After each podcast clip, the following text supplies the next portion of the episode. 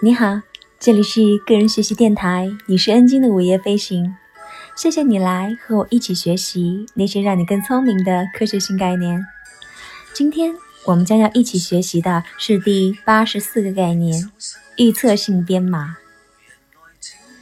这个概念呢，是由爱丁堡大学的哲学教授《思维扩张》一书的作者安迪·克拉克所提出来的。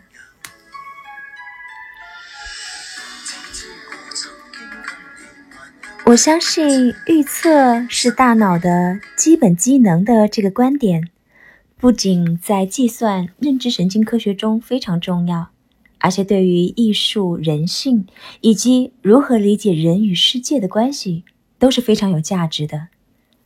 预测性编码这个术语目前呢，在各个领域都使用广泛，但是我在这里的使用是有指向性的，也就是说。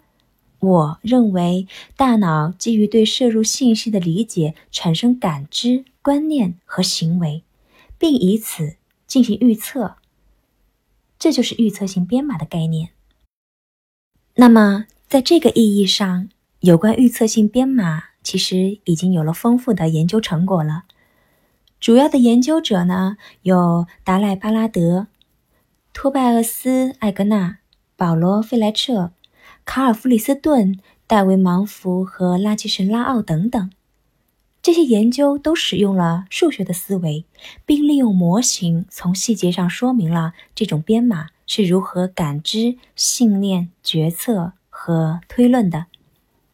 我的核心观点呢，其实很简单：对世界的感知就是对自己感觉状态的成功预测。大脑基于已有的关于世界结构的知识。通过对事件接连发生的概率判断，预测接下来将会发生什么。当预测和现实出现冲突的时候，就会出现错误的提示，要求修正预测，甚至改变我们原有的知识。我们将这样的模型和过去自下而上的感知模型进行了一个比较。在自下而上的模型当中。从信息的摄入到高级模型的建立是一个渐进的过程，也就是说，从最简单的特征和功能开始，通过信息的积累不断升级，逐渐形成了高级模型。但是我们现在如果根据预测性编码理论，那么情况就正好相反了。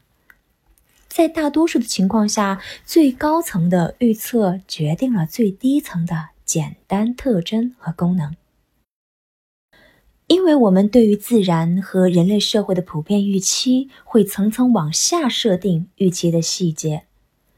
这种模型其实有着非常重要的意义。首先，和世界的良好坦诚的互动，其实意味着对于外部现实的准确预测。那如果预测错误，我们起码要从中学习到一些新知识吧。这样看来，所有的感知都是某种形式的熟能生巧，并且我们无法了解感知的本质，除非它也可以通过某种方式来训练。其次，感知的过程会变得更加重要。预测性编码模型强调，一个情境中一般最先被感知的是大致的一个轮廓，包括直接的一种情绪感受。那在大脑利用信息逐步完善预测的过程当中，细节将会越来越充实。就像我们总是先看到森林，再看到具体的某一棵树。再次，感知和认知之间的界限变模糊了。我们感知到什么，或者我们认为自己感知到了什么，很大程度上取决于我们知道了什么。而我们知道什么，或者我们认为自己知道了什么，总是来源于我们感知到了什么，或者我们认为自己感知到了什么。所以，这在许多方面对我们都有启发，包括对许多心理和行为病灶的判断，对幻觉和错误信念共同造成的精神分裂症的解释，以及对常见的证实偏差的解释。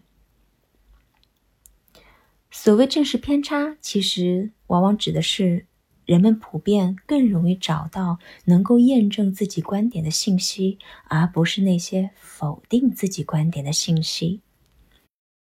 除了上述的三点，预测性编码模型还有什么意义呢？那就是，如果我们不仅可以通过修正预测，而且可以通过改变预测对象来避免预测错误。